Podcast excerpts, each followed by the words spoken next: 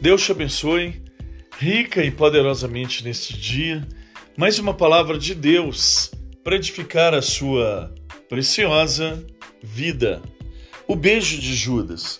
Tu, pois, que ensina outrem, não te ensinas a ti mesmo? Tu que pregas que não se deve furtar, furtas? Diz que não se deve cometer adultério e o cometes? Abominas os ídolos e lhes rouba os templos? Carta de Paulo aos Romanos, no capítulo 2, do versículo 21 ao 22.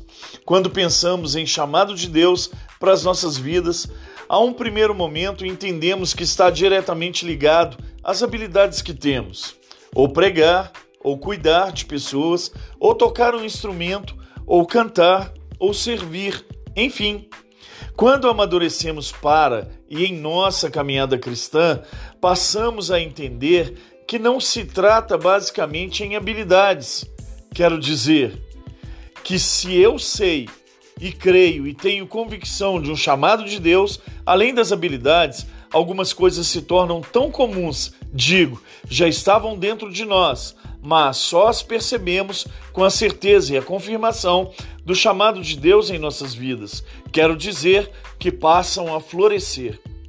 Todo líder precisa entender que o reino de Deus e tudo que fazemos para Deus não nos traz nenhum conforto ou privilégio mundano. Sim, algo que os homens possam entender, pois as recompensas são celestiais e profundas em nós mesmos. Quanto mais avançamos em posicionamentos de liderança e hierarquia, ao invés de glamour, nos é acrescentado responsabilidade. O trabalho aumenta muito e procuramos não mais entender ou explicar, mas a vivenciar dias de muitas renúncias. Nessa trajetória, dor, oposição, traição, abandono, calúnias, falta de compreensão serão parte da vida do líder, e em seu processo de amadurecimento se descobre que essas realidades se tornam partes inseparáveis da vida do líder. O chamado para exercer a influência do reino de Deus na vida das pessoas é trabalho árduo e o exercício de ensinar as verdades da palavra de Deus muito difícil de ser cumprido. E digo que tenho experiência e convicção que só serão possíveis se o líder for e a sua vida exalar essas verdades. O papel da angústia na vida do líder se assemelha ao espinho na carne citado pelo apóstolo Paulo, para que não me ensoberbecesse com as grandezas das revelações. Será que poderíamos dizer nos dias de hoje, a sua graça me basta, Jesus?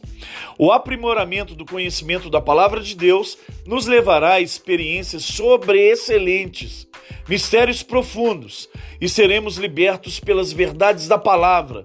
Então, seremos luz, direcionamento para os que ainda vivem no tempo da ignorância e não puderam reconhecer Jesus Cristo como o único caminho.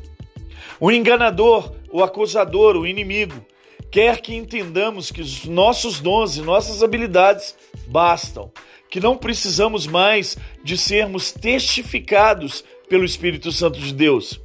Só falamos e ensinamos com autoridade e eficácia para quebrar os sofismas, digo, mentiras travestidas de verdade quando fomos tratados e aprovados por Deus. E é claro que a nossa testificação de aprovação são as Escrituras Sagradas. Nossa autoridade tem relação direta com comprometimento com Deus.